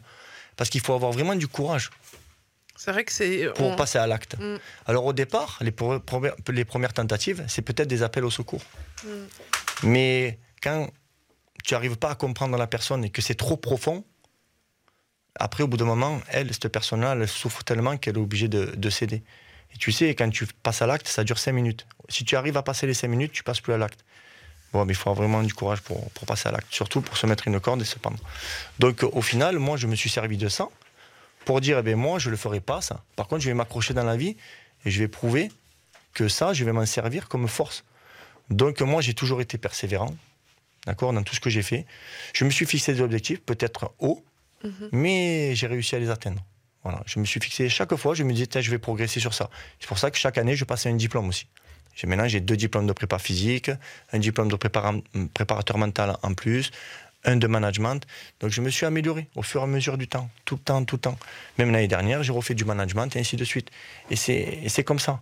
Et je me suis servi de ça, en fait, aujourd'hui, je me dis, voilà, mon fils, je veux être un exemple pour lui. Je, je veux être un exemple pour, pour les gens qui m'aiment aussi. Mhm. Voilà, autour de moi, je veux être un exemple pour tous ces gens-là. Quand je suis passé à l'UNFP cet été avec Barclay, Ouais. je suis arrivé avec tout ce panel dans ma tête. Mais ils se sont jamais rendu compte, Barclay, qu'il m'était arrivé tout ça. Parce que moi, je vais pas faire le Calimero, je vais pas mettre une croix dans le dos, comme je vous ai dit tout à l'heure, sauvez-moi les gars, il m'est arrivé ça dans ma vie, prenez-moi au travail parce qu'il m'est arrivé ça. Mhm. Non, au contraire, ça, ça me sert de, là, je suis là, je suis bien là. Moi, je suis Ça, bien. c'est ta force. en Moi, je suis bien dans mes baskets, moi. Moi, je là, on en parle aujourd'hui et vraiment, on fait une confidence, mais c'était c'était déjà apparu dans, dans des articles qu'il m'était arrivé ça quand j'étais plus jeune. Mais euh, je- j'en parle pas tous les jours, là. On Ouais. parle, Mhm. Là, on Ah est ouais. tous les trois, et même si les Ah, t'es à la maison, on est entre nous. T'inquiète, les auditeurs, ils sont là. C'est- comme si c'est la famille. c'est ça aussi Rapologie. Alors, euh, ici, on n'est on pas là pour parler de ce qui est des polémiques, etc. etc. Là, on est vraiment là pour. euh, Non. pour- pour- M- Mais moi, si je t'ai posé cette question, Mhm. c'est parce que euh, en clairement, non, non, c'est parce que beaucoup de gens vivent des épreuves difficiles, beaucoup plus dures ou beaucoup moins dures que ce que tu as sûr. vécu. Mais parfois, ces gens se servent de ces épreuves pour abandonner. Non. Tu vois? Et toi, ça n'a pas été ton cas? Et, je trouve que c'est important aussi de le dire qu'on peut vivre des épreuves dramatiques. Perdre sa maman de cette manière-là, c'est c'est plus que dramatique. Surtout quand on est jeune. Et surtout aussi d'avoir vécu toute une jeunesse où, où, où tu as vécu avec une maman malade. Et beaucoup de gens pourraient se servir de ça pour abandonner, pour euh, faire des bêtises, pour dire Ouais, mais moi, j'ai souffert. Mais toi, tu as réussi à, à- Et c'est ça qu'on appelle la capacité de résilience c'est de prendre ces, ces épreuves et d'en faire une force et de te battre et de réussir aujourd'hui, tu vois. Et ça, c'est des clés que j'aimerais bien que tu donnes à tous ceux qui nous écoutent aujourd'hui. C'est comment est-ce qu'on réussit à trouver la force dans ces épreuves? La force, parce que parce que c'est vrai enfin pour avancer c'est vrai a la force parce que c'est vrai que tu es passé par des par des par des épreuves très difficiles mais derrière tu vas te battre tu vas finir par arriver en Ligue 1 tu vas finir par tu vois ce que je veux dire donc euh, c'est ça C'est vraiment ça. C'est tout. En fait, c'est toute la beauté de ton parcours. En fait, euh, et, et c'est la beauté dans l'épreuve aussi, tu vois, que, que, que tu nous mets sur le plateau aujourd'hui, Ouais, tu ouais. vois. Mais après, moi, j'ai été riche de rencontres. hein, je vous dis la vérité. euh, moi, je me suis inspiré de beaucoup de gens qui m'ont entouré, des gens un peu plus âgés que moi, qui avaient beaucoup plus d'expérience que moi, et j'ai toujours écouté. Parce que quand tu veux progresser, ben, il faut savoir écouter. Tu vois, peux pas. Aujourd'hui, moi, je sais tout, j'ai tout vu, j'ai tout entendu. À, chaque âge, on mûrit et on grandit et on apprend. Moi, j'ai appris tout au long de, ma vie. Et un homme qui a 18 ans, à 22 ans, il ne sera pas le même. À 28 ans, il ne sera pas le même. À 32. Et aujourd'hui, à 45 ans, je ne suis pas Jérôme dit quand j'avais 20 ans. Or oui, peut-être quand j'étais jeune, quand j'étais sur le terrain, j'étais un joueur hargneux. Bon, après, ce tempérament, je l'ai amélioré. Mais on se bonifie avec le temps. Donc cette force-là, on la trouve à travers les épreuves de vie qu'on a eues. Mais surtout, ces clés-là, ces clés, c'est au contact de gens. Il ne faut pas avoir peur d'apprendre et d'aller au contact des gens. Il ne faut pas avoir peur de voyager. Il ne faut pas avoir peur. Et il ne faut pas se lamenter sur son sort. Parce qu'en fait, ceux qui se font que se plaindre, c'est les faibles. Quand tu te plains pas, aujourd'hui, moi, je suis dans une épreuve. Aujourd'hui, j'arrive à Virton. Je me plains pas, au contraire. Je suis très fier d'être à Virton. C'est un club historique, belge, qui a été déjà vraiment au niveau. Et moi, ce club-là, aujourd'hui, ils sont en national. Mais je suis qui, moi, pour euh, dénigrer un club qui vient me chercher en national, qui vient me donner à manger? Grâce à ce club, peut-être que tous les mois, j'ouvre mon frigo, je remplis mon frigo, je donne à manger. à- au- Et en plus, je fais plaisir à des gens aussi. Je rends des gens heureux. Quand, quand Virton gagne, il y a beaucoup de, support- de supporters qui sont heureux. Donc moi, euh, que j'entraîne en Ligue 1 ou que j'entraîne en Belgique deux ans après en national, et tu le sais, Ouais. je suis parti à la Coupe du Monde avec Hervé, invité, tout ça. J'ai vécu des choses. Je suis allé à River Plate, euh, j'étais avec Gallardo, euh, j'ai fait plein de choses. Et aujourd'hui, je suis à Virton, en Belgique. Il pleut tous les jours, mais moi, je je m'en plains pas. Demandez, hein. elle est là. hein. Il y, Donc, a- euh, il y a ta chérie qui est venue voilà. te rejoindre Elle est aussi, là. qui est là Et avec je nous. m'en plains pas. Elle me dit, oh, nous, on a le soleil. J'ai dit, moi, je m'en fous. Je suis sur le terrain, je suis heureux, je fais ma passion. C'est vrai qu'on te sent heureux quand même. Moi, pour, pour, pour avoir, euh, euh, pour, ta- pour, être- pour avoir passé ces six semaines, à- enfin, ces six semaines avec toi à l'UNFP, euh, c'est vrai que, que euh, on sentait que, avais, que tu avais envie, tu avais des choses à donner, tu as donné beaucoup aux joueurs, beaucoup de clés, euh, tu voulais travailler, etc. Et que et après, on a, on a gardé le contact. Après le, le stage, euh, vous avez un, un super contact. Et juste après, tu sais, je sentais que tu avais ce truc de dire, ah, j'ai- t'avais envie, as envie d'aller sur le terrain, tu as envie de donner, tu avais envie de, de... Je le sentais, ça. Mais ce qu'on ressent, en fait, ce que je ressens, en tout cas moi, euh, en discutant avec toi, c'est que tu es quelqu'un qui a beaucoup reçu, parce que as, comme tu le disais, tu as été au contact de beaucoup de gens qui t'ont appris beaucoup de choses, et que tout ce que tu as reçu, tu as envie de le donner en retour. Et en plus, j'ai appris beaucoup de choses avec des gens, pas que dans le football. Sur des expériences de vie où des gens, il y a eu des malheurs plus importants que moi. Quand j'ai été en prison, euh, je peux te dire que j'ai connu des gens, parce qu'en prison, il y a des gens qui, qui y sont. Euh, Je te donne un exemple, un père et un fils, tu vois, qui, qui étaient en prison. Et euh, par exemple, ils ont, leur petite fille du, du papa, elle avait 8 ans, elle s'est fait violer s'est fait violer. Donc eux, ils sont arrivés en prison, pourquoi? Ils se sont arrêtés à un arrêt de bus. Ils ont attendu que le chauffeur de l'arrêt de bus arrive. Ils ont sorti le chauffeur du bus. Ils l'ont tabassé pour que la police arrive et qu'ils les arrête. Pour qu'ils se fassent interner, enfin interner, euh, emprisonner dans la même prison que le violeur de leur enfant. Mais non. Pour pouvoir l'assassiner. Et après, ils ont mangé beaucoup d'années de prison parce qu'ils ont fait vengeance, parce qu'ils avaient tué la petite quand même. hein. Violé et tué. Oh. petite de 8 ans. Donc moi, tu fais ça à mon fils aujourd'hui. euh, et toi, tu as un enfant aujourd'hui qui a, qui a 8 ans. On fait du mal à ton enfant qui a 8 ans, on assassine. Si tu la personne en face, si tu peux te faire vengeance. Alors moi, je dis pas de se faire vengeance, je dis pas ça. Je dis pas, faites-vous vengeance. Mhm. Mais tu vois, en prison, tu connais des gens qui sont malheureux aussi. Ouais. Parce que là, ils ont tué leur vie, ils ont font 20 ans de prison pour parce qu'ils ont vengé. Donc la vengeance, des fois, c'est c'est pas très bon. La plus. vengeance, elle a un prix aussi. Elle a un prix. Mais là, tu vois, quand tu connais des gens comme ça, moi j'ai connu une dame, euh, parce que je- après j'ai changé de prison, donc j'ai fait deux ans à Arles et cinq ans à la maison d'arrêt de Nîmes avec le même rôle, éducateur, et après je formais les moniteurs de sport en prison. Ok. Donc après les moniteurs de sport, je leur amenais un rôle pédagogique, parce que souvent c'est des surveillants qui sont euh, détachés au sport. Donc après, Toujours, toujours en faisant du foot, avec, toujours avec le foot. Toujours, toujours avec avec le le foot en parallèle. avec le foot et tout ça. Et la finalité, c'est que j'avais une dame que je voyais, elle me disait Vous allez bien? Ça va, Jérôme Parce que moi, il m'appelait Jérôme, il ne m'appelait pas surveillant, je n'étais pas surveillant. Donc Jérôme, on avait une certaine proximité, je l'amenais au sport. Et en fait, cette dame, elle se faisait frapper pendant 20 ans par son mari. Et ses enfants, ils se faisaient frapper pendant 20 ans. Et un jour, ben, il- le mari, il a pris la fille, sa fille et elle, il les a pris à coups de clamolette. Donc il les a laissés raides. Et quand elles ont, quand elles ont émergé un petit peu, bon, du sang de partout, bien sûr, euh, le mari il était endormi dans le lit. Et qu'est-ce qu'elles ont fait? Ben, Ah ben, Elles l'ont tué à coup de, à coup de barre de fer, ou je sais pas comment elles ont fait, mais elles l'ont tué. Et c'est elle qui l'a tué. Et je pense que la fille aussi, elle a déplacé le corps. Mais la maman, au tribunal, elle a dit quoi? Non, moi j'étais toute seule. Bon, le mec, il faisait 100 kilos, elle, elle fait 60 kilos. hein. ouais. Bon. Mais euh, au final, cette dame, elle est en prison. Elle, a, elle, elle a subi toute sa vie. Et maintenant, en plus, elle subit une double peine parce qu'elle est en prison, parce qu'elle a tué son mari. Tu vois Et ça, c'est pas quelqu'un qui a commis vraiment des choses de horribles. Ils n'ont pas, ils ont pas attaqué des enfants, ils n'ont pas, ils ont pas fait des braquages, ils n'ont pas fait du terrorisme. En fait, c'est des histoires de vie tellement compliquées. Euh, la justice doit faire son travail, mais quelque Voilà. part, mais quelque part, c'est une histoire de vie que nous, en tant qu'êtres humains, on comprend. En Voilà. fait, euh, et, et- et on trouve ça triste, en fait, de, Voilà. de- de voir ces femmes-là en prison.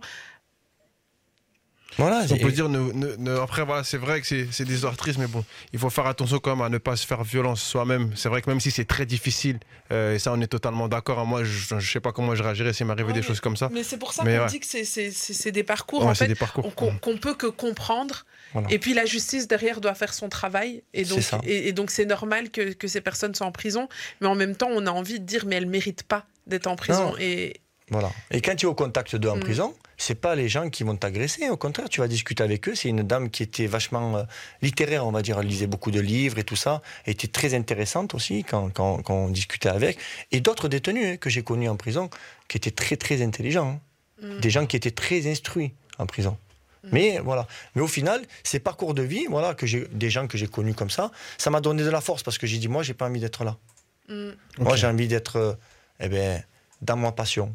Donc, ma passion. Et moi, je sais que quand ma mère venait me voir jouer au foot quand j'étais plus jeune, euh, elle avait les yeux qui brillaient. Donc, aujourd'hui, je me dis quoi? Je me dis, ben, elle aurait été fière de moi. Voilà, tout Mhm. simplement. Alors, on va revenir un petit peu sur euh, ton parcours. Euh, là, bah, je vois qu'il est l'heure de, de se faire une petite page de pub.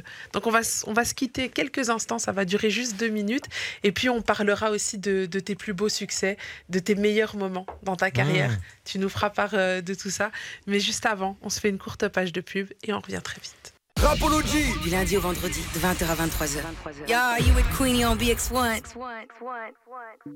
On est de retour dans votre émission préférée sur les ondes de BX1, toujours en compagnie de Mister BMP. Eh ouais, ma Queenie, toujours là. Ça va quoi? Très très bien et toujours en compagnie de notre invité du soir, Jérôme Arpinon, le coach de l'équipe de Virton. Il arrive, il est arrivé euh, tout fraîchement de Nîmes.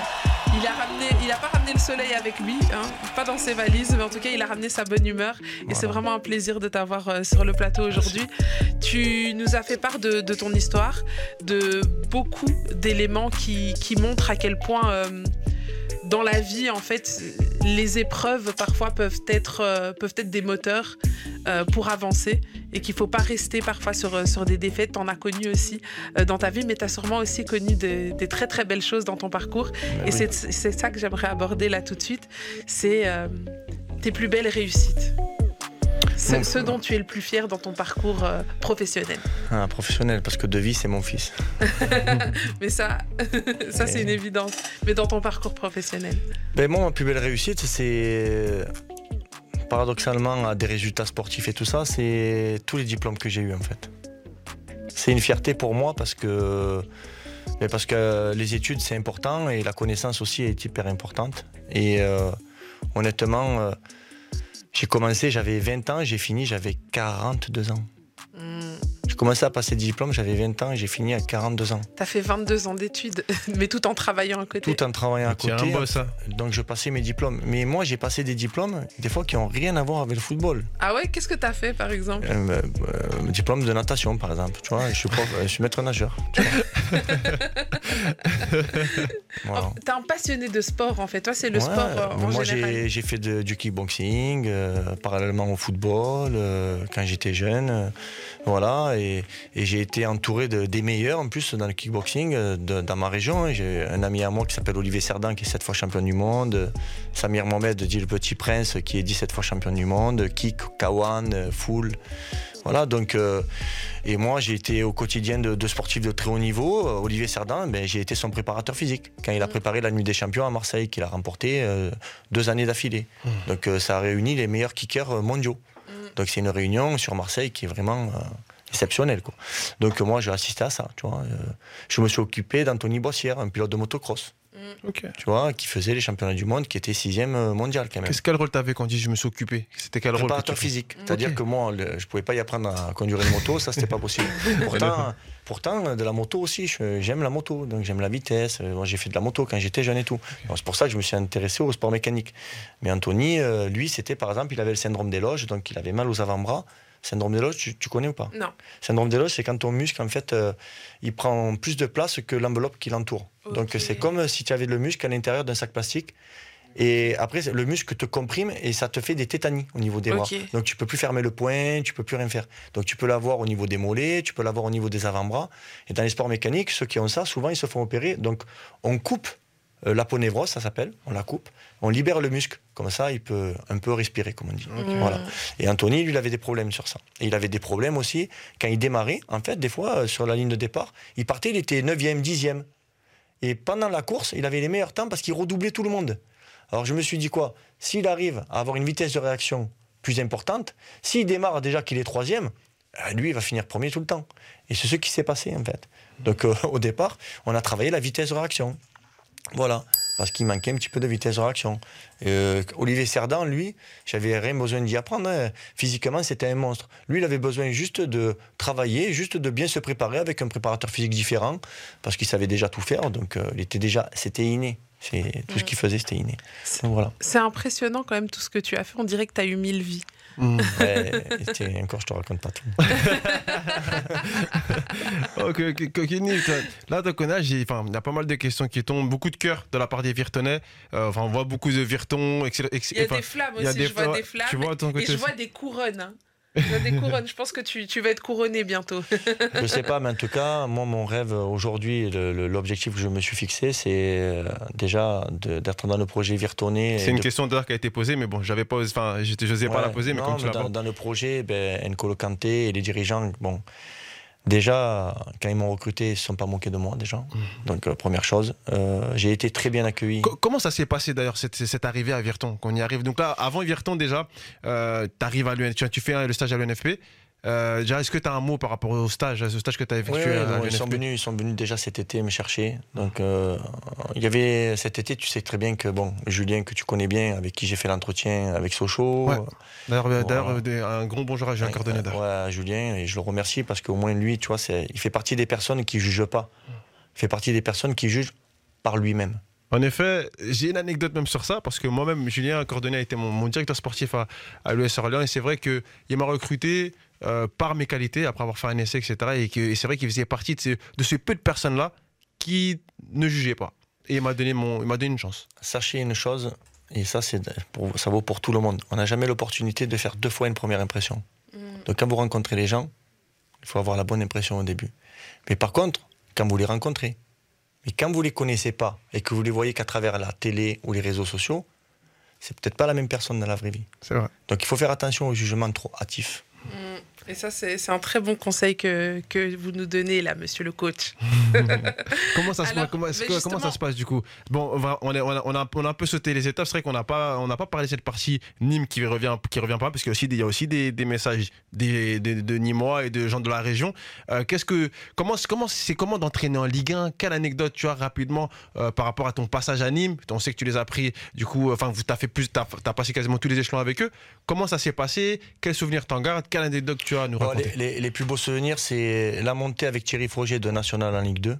La, la deuxième montée de National en Ligue Comment on 2. fait une montée de National League 1 Ben, en fait, euh, nous, on avait construit ça. euh, ben, comme on savait qu'on descendait, hop, on avait déjà recruté les joueurs du niveau pour remonter l'année d'après. Donc, on avait anticipé, euh, anticipé pour pouvoir remonter. Donc, ça a été assez compliqué, mais il a fallu un petit peu ben, remanier un petit peu l'effectif, donc couper des têtes, remettre des joueurs au poste, des joueurs du niveau, faire attention euh, aux joueurs qui sont blessés, euh, garder une certaine homogénéité avec le- un, un bon groupe qui s'entendent bien entre eux. Bon, on était remonté, voilà. Et, et d'ailleurs, une question, travail. je rebondis sur une question que, parce que ça tombe bien, c'est une question comment est-ce que en, en Ligue 2, à ce moment-là, on recrute? Comment est-ce que tu veux recruter? Quel rôle t'avais toi à ce moment-là? Je pense, je pense que tu étais déjà adjoint, si je ne Mhm. me trompe pas. Non, toujours, j'ai toujours été Toujours adjoint, été adjoint. En fait, préparateur physique, ça a été presque mon second rôle. Moi, tous les, à partir de Cavalli, donc tu regarderas les entraîneurs de 2008 jusqu'à maintenant, j'ai toujours été adjoint et j'avais, j'étais en charge de la préparation physique. Mais j'ai toujours été adjoint. Moi, j'animais les séances, c'est moi qui allais chercher les joueurs. de- En fait, les coachs, à la fin, et surtout, attention, moi, il y a- il y, a une personne aussi que je remercie vraiment du fond du cœur, il s'appelle Bernard Blacard, d'accord? Parce qu'il y a très peu d'entraîneurs qui font ce qu'il a fait lui. C'est-à-dire, il a donné le bâton de relais, il m'a dit voilà, Jérôme, aujourd'hui, c'est toi l'entraîneur. Moi, je suis à tes côtés, mais t'entraînes. Il n'y a pas beaucoup d'entraîneurs qui te laissent vraiment Mm. euh, toutes les préaux, et même te laissent faire l'équipe et tout y quanti. Ça, c'était la première fois que tu devenais vraiment entraîneur toi-même. Ben, en fait, moi, c'est simple. Quand je suis revenu du Gazelle d'Ajaccio, j'ai travaillé avec Pascoletti une période. Pascoletti, après, est parti du club et Bernard Blacard est arrivé. Donc, Bernard Blacard, c'est Laurent Boissier, qui est le directeur sportif d'Angers, qui l'a mis en place à Nîmes Olympique, D'accord. qui a été visionnaire avec lui. À l'époque, le président, il s'appelait Perdrier. Donc, c'était le président délégué qu'avait mis Rania Saf. Rania Saf était que propriétaire du club, mais le président, c'était Perdrier à l'époque. Et là, il y avait vraiment une entente, une harmonie vraiment énorme. Et Bernard, sur la première année, commençait à me laisser faire un petit peu. Deuxième année, et après l'année de la montée, les, les années de Ligue 1, il m'allait vraiment déléguer beaucoup, de, beaucoup, beaucoup, beaucoup, beaucoup de tâches, voire euh, énormément de tâches. C'est vrai parce qu'on on te retrouve Mm. par exemple dans des conférences de presse avec, euh, avec Galtier par exemple, on a pu voir sur internet, Voilà. on, te voit, on, le voit, on le voit faire des conférences Après- de presse, après- assister au. La dernière année où j'étais à Nîmes, il faut savoir une chose, c'est que Rani Assaf me donne euh, l'équipe première, mais Il a quel rôle à ce moment-là pour ceux qui nous écoutent, Rania Saf à ce moment? C'est le président. Voilà. Donc à l'époque. Mais Bernard Blacard, lui, devait rester au club avec moi, dans un autre rôle. Mais à cette époque-là, il y a eu changement de directeur sportif. Ça c'est la dernière année à Nîmes. Là vous êtes en Ligue 1. Ligue 1, on est en Ligue 1. Dernière année à Nîmes, on se sauve grâce au Covid, plus ou moins, mais on se sauve, il n'y a pas de problème. Et après, il nous restait trois ans de contrat. Blacard et Arpinon, il reste trois ans de contrat. Moi, j'ai le diplôme. J'ai le diplôme, j'ai le BEPF, donc je peux entraîner en Donc ce, Ligue 1. diplôme- voilà, ce diplôme te permet d'entraîner aujourd'hui en première division. permet d'entraîner en- Tout seul en première division. première division, voilà, tout seul. Et juste avant, je l'avais déjà eu un an auparavant. Mais pendant un an auparavant, je travaillais quand même avec Bernard. Dans l'année, on a eu des petits problèmes. Le président voulait se séparer de Bernard. On a fait front tous les deux et Bernard est resté. Et Bernard, on a continué et on a sauvé l'équipe. Et la dernière année, donc, euh, il nous restait trois ans de contrat. Et euh, changement de politique sportive, donc changement de directeur sportif et euh, le bras droit du président, plus ou moins. Il y avait des gens qui étaient un peu influents par rapport à lui. Et il décide de se séparer de Bernard Blacard. Chose que Bernard Blacard, lui, on avait monté un projet comme quoi il allait superviser un petit peu l'équipe professionnelle, il allait prendre la tête de l'équipe pro, mais rester avec moi, parce que moi je m'entends bien avec lui.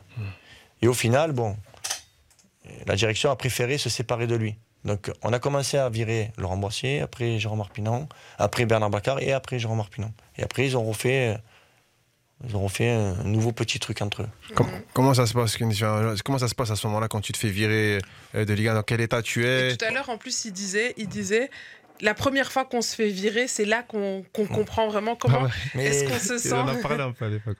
et tu le comprends pas de suite. Parce qu'au début, en fait, tu prends un petit coup derrière ta tête. Donc, euh, quand tu te fais virer, tu es presque soulagé. Parce que, attention, la Ligue 1, c'est un rouleau compresseur médiatique. hein. Mhm. Toi, tu es préparé aux critiques, mais ta famille n'est pas préparée aux critiques. Mm. Et ça, ça fait mal parce que toi, demain, on va parler de ton homme en l'insultant. On va pas parler de ton homme en tant qu'entraîneur, on va parler de ton homme en tant qu'homme.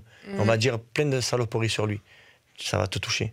Complètement. Lui, il va être un peu hermétique à tout ça parce qu'il est dans sa bulle travail. Il est dans le truc. Mhm. Mais toi, Toi, t'es pas dans la bulle. T'es pas dans la bulle, toi. Toi, t'es à l'extérieur. Donc, t'as ta sœur, t'as ton père. Moi, il y a ma sœur. Mon père, heureusement qu'il n'a pas les réseaux sociaux. Malheur.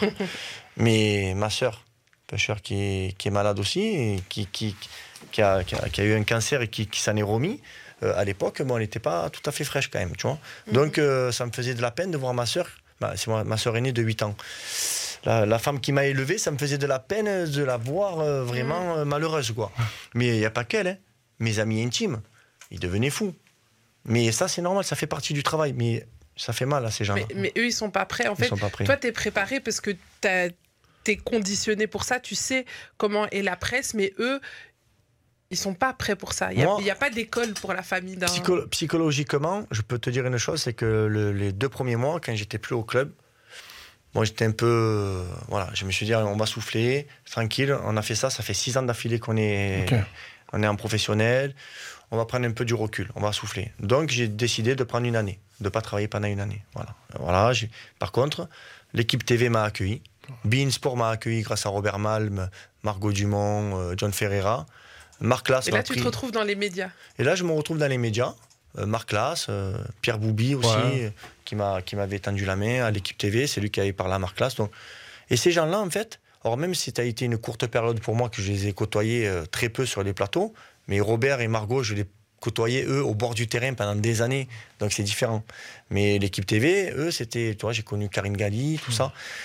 Et en fait, je me suis rendu compte que c'est des gens qui sont très gentils, qui te tendent la main et qui ont une vision du football qui est complètement du- différente, ou du sport pour certains, ou des fois qui ont la même vision que toi aussi. Et euh, grâce à ces gens-là, en fait, je vais te dire la vérité, ils ont donné une autre image de moi. Mm. Ces gens-là, en fait, ils ont, ils ont parlé du vrai Jérôme Arpinon. Ils ont su t'humaniser. Non, même pas. C'est-à-dire que ils me connaissaient à travers euh, un terrain, mais ils me connaissaient pas dans la vie de tous les jours. Mais c'est pas l'homme. Et mon image, en fait, grâce à eux, elle a changé. Il y a une deuxième enfin, entité qui a fait en sorte que mon image change, c'est l'UNFP. Et l'UNFP m'ont beaucoup Pour ceux qui ne savent pas, ça, l'UNO, c'était pour, été. pour ceux qui ne savent Ça, pas, c'était aussi. euh, l'UNFP, parce qu'on en sait qu'on est en Belgique, pour ceux qui ne savent pas, quand même, c'est l'Union nationale des footballeurs professionnels. C'est un syndicat. Eh, à force de vivre avec Barclay, t'inquiète, on en apprend. Et en fait, c'est le syndicat des footballeurs professionnels. Et ils organisent un stage chaque été pour les joueurs qui sont sans club, pour leur permettre de rester en forme. Euh, ils font des matchs avec contre des équipes professionnelles. Et ils prennent aussi, Bon, du coup, aussi- des entraîneurs professionnels, dont euh, Jérôme Voilà. Arpinon, qui a fait euh, le stage cet été. Ah, entre autres, ils font ça, ils font plein d'autres choses aussi à côté. Oui, mais il y a voilà. aussi les trophées UNFP, il y a, euh, Assemblée ils, ils aident vraiment les joueurs aussi euh, À travers plusieurs à travers actions. plein, plein, plein d'actions. Ils aident même les joueurs qui sont euh, euh, avec qui ont des différends avec les clubs. Enfin, c'est un syndicat, donc euh, c'est ils, ont le rôle d'un syndicat comme un syndicat dans n'importe quel travail. Euh, et donc euh, voilà un petit peu. Je, je résume bien? Ouais, c'est très bien. Je connais l'UNFP. Qu'est-ce que vous croyez? C'est une bosse. D'ailleurs, bonjour, d'ailleurs, un gros big up à Pascal Bouligny, à toute l'équipe d'ailleurs. Et donc justement, toi, tu te retrouves à l'UNFP cet été? Voilà, ça m'a permis de m'exprimer, de remettre un peu les crampons, d'être au bord du terrain avec un groupe. Et cet été, ben, il y avait un groupe extraordinaire, donc on a passé vraiment de bons moments. Je suis content parce qu'on va dire 99% des joueurs ont retrouvé un club aussi, donc on va dire que le stage a été bénéfique pour eux. Ils ont été en vue. Et euh, voilà, et le management de cet été aussi est différent. Quand il y a un public comme l'UNFP, où c'est des joueurs qui sont dans l'échec pour la plupart, ou qui n'ont pas de club. Alors dans l'échec, c'est pas qu'ils ont été virés, c'est pas ça. Mhm. Ils sont en fin de contrat, ils sont en transition entre deux clubs, mais le cerveau gamberge. Mm. Voilà. Pourquoi j'ai pas été gardé ou pourquoi euh, voilà. Est-ce que Et- je vais retrouver un club? Est-ce que je vais retrouver? ouais. Voilà, tu es dans, l'inquiétude en permanence, tu es dans le stress, tu, tu gamberges. Et toi là, si tu arrives là et que tu as un management de dictateur, bon ben là tu as perdu tout le monde là. Mm. Tu n'as pas le temps de fermer les yeux que tu es déjà à ta maison. Donc, euh, au final, là, il faut amener quoi? Ben, Cet été, on a mis plein de petits outils de travail. Eh, Barclay, il, en a, il, il a découvert un petit peu un management un peu différent. Où, par exemple, on a, on a mis vraiment, à tous les entraînements, on a mis de la joie. Voilà, on a mis des sourires. Et on a impliqué tout le staff. En fait, le staff fait partie prenante de cette joie de vivre.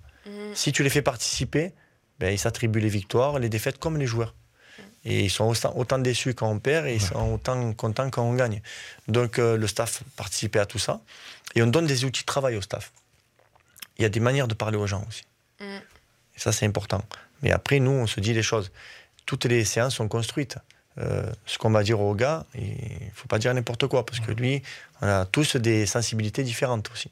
D'accord Et pour, pour, tout, pour tout, moi, il y a des joueurs, tu peux les engueuler devant un groupe, et il y en a d'autres, ils sont plus susceptibles. Donc avant de les engueuler devant un groupe sur un retour vidéo, tu dis viens voir, je vais te parler. Alors là, sur le retour vidéo, je vais parler de toi. Ne te vexe pas, parce que là, tu n'as pas fait telle et telle action, mais attention, c'est pour, un progrès, c'est pour la progression collective, et la tienne y compris. Donc quand je vais parler de toi, ne sois pas surpris. Donc lui, il arrive comme... Il est, il est, il est rassu- enfin, Il est ok, Voilà. il est il est avec pas ça. Surpris est. en fait quand il, Voilà. il se prend euh, des, Il est- des commentaires il n'est tout pas le monde. susceptible. Voilà, il fait pas le susceptible. Bah, moi, moi c'est vrai, c'est vrai pour avoir été dans, dans le stage, comme, comme tu le sais, c'est vrai que j'ai, moi, qui, nous qui sommes dans les médias, avec toi, Cuny, etc. Donc c'est vrai qu'on est plutôt dans cet aspect médias, réseaux sociaux. Et d'ailleurs, on remercie encore le fait de nous faire confiance depuis maintenant quelques années. Et euh, mais c'est vrai que c'était cette année, c'était aussi, c'était comme chaque année, c'est vrai que c'est, comme il a dit, c'était différent et c'était aussi intéressant de voir plusieurs méthodes. Donc j'ai eu la chance de travailler, de voir plusieurs coachs, donc Corentin Martin, euh, Corentin Martins, Patrice Baumel, etc. Et c'est vrai que là aussi j'ai eu Jérôme. Donc c'est vrai que chacun a ses méthodes qui sont différentes des uns, enfin, les uns des autres. Et c'était super intéressant d'être au cœur. En fait, c'est super intéressant d'être au cœur des, des entraîneurs et de voir les méthodes pédagogiques, comme on parle là, c'est les pédagogiques qu'ils mettent en place. Moi, il sait que j'ai un franc-parlier. C'était qui le meilleur? En effet, je crois Ah. qu'il laissait pas mal de la pub, je crois. Oh, c'est- c'est- je crois que c'est l'heure de la pub, mais on va pas se la mettre tout de suite. Euh, on, va, on va arriver justement, euh, après ce stage, tu as eu plusieurs propositions Voilà. et tu as décidé de choisir Virton. Pourquoi ce choix? Excusez-moi, ce que je propose, c'est parfait, c'est un bon teasing. Mettons la pub et on revient parce qu'on est en retard. Ok. Champion, écoute-moi bien. Tu es dans Rapology de 20h à 23h. Oyoki. C'était la pub et on revient juste avant la pause. On posait la question. Euh, justement, tu as eu beaucoup de propositions. Enfin, tu as eu plusieurs propositions en France, notamment dans Mm. des clubs de Ligue 2. Et euh, toi, tu as choisi de rejoindre Virton. Pourquoi avoir fait ce choix? J'ai toujours aimé progresser, moi, dans la vie. D'accord? Bon, je vais aller dans un club de Ligue 2 maintenant qui est. Parce que c'est pas les clubs de Ligue 2 les premiers qui vont me recruter. Ça, c'est sûr à 100%. C'est pas Auxerre qui va venir me chercher. Ils sont en course pour la montée, donc voilà. Donc c'est des clubs de bas de tableau. Et ces clubs-là, en fait, il y a des perspectives d'avenir. Donc je me dis, bon, si je vais dans ces clubs-là, quel est mon avenir? Donc au pire, je les sauve. Je re dans le même club. Mais est-ce que je vais monter en Ligue 1 d'ici un an ou deux? Parce que quand tu as goûté déjà au haut niveau, tu as envie d'y retourner. D'accord? Et des fois, il faut savoir partir de plus bas. D'accord? Après, en termes de, de résultats, euh, je me suis dit avec Virton, peut-être que je vais gagner un peu plus de matchs qu'avec une équipe qui est en bas de tableau en Ligue 2. Mm. Donc je vais avoir un peu plus de joie de vivre. Et en plus, le projet est très bon. N'Colo Kanté a racheté le club cet été. Il a mis des dirigeants très compétents à la tête du club. D'accord? Et le club est en construction. Donc moi, j'amène ma pierre à l'édifice. Alors, j'arrive pas en tant qu'entraîneur juste de l'équipe première. J'arrive en tant qu'on va dire, entre guillemets, manager général. J'amène mon expérience de ce que j'ai vécu à Nîmes à la formation, ce que j'ai vécu à Nîmes quand j'étais adjoint en national, ce que j'ai vécu à Nîmes quand j'étais adjoint en Ligue 2 et quand on est monté en Ligue 1. Donc, toute cette panoplie d'expérience que j'ai, j'essaye de la mener à Virton. Alors, euh, tu vois, euh, je vais te donner une anecdote à Virton. Je suis arrivé au club, le centre d'entraînement, je trouve des installations top, parce que c'est un club professionnel. Très beau terrain, des installations, les vestiaires, tout va bien. Un beau, un beau stade aussi et tout. Mais j'ai trouvé qu'à un moment donné, il y avait un peu trop de vestiges des années précédentes, euh, un mannequin cassé dans un coin. Là, on a fait table rase sur tout. J'ai dit, allez, nettoyage du centre d'entraînement par euh, les jeunes de la réserve, par les bénévoles, par les employés. Donc, on a mis le centre d'entraînement à neuf. On le nettoie. Parce que quand tu arrives, pardon, sais, quand tu changes tes draps, Mm. tu es content de dormir dans des draps Ah oui, ils, sont tout, ils sentent bon, ils sont tout Bon, frais. ben, alors je dis pas que le centre était sale ou quoi que ce soit, c'est pas ça. C'est que j'aimais bien faire table rase sur tout.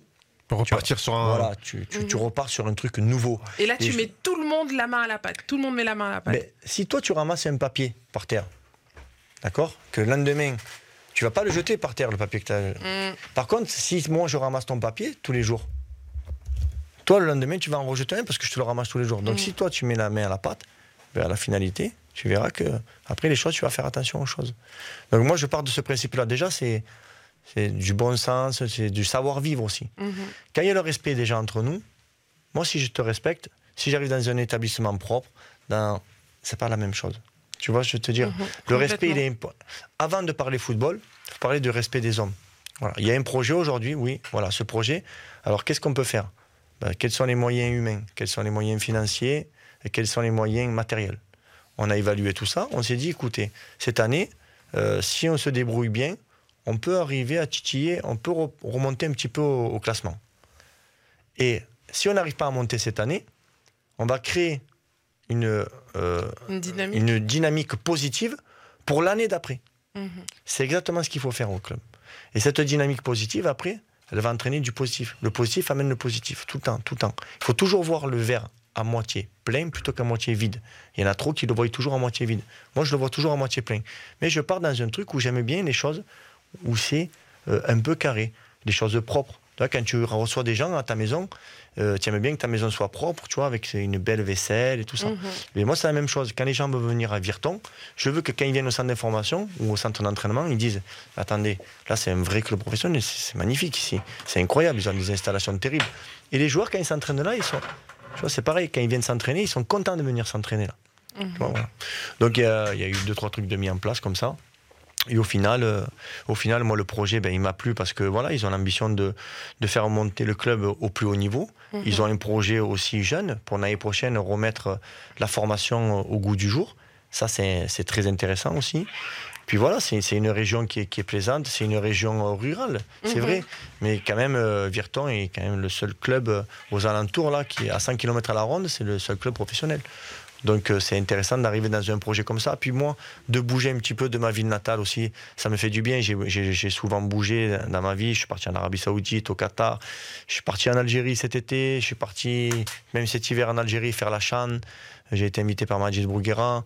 Euh, j'ai été au Brésil, j'ai été en Argentine, j'ai été à Miami, de partout avec l'académie du PSG. Donc j'ai voyagé, j'ai bourlingué et la Belgique, ça me fait pas peur parce qu'au contraire, moi je vais rencontrer de nouvelles personnes. Ça va me faire, euh, ben, comme on parlait du réseau aussi, mais ça va m'enrichir aussi humainement.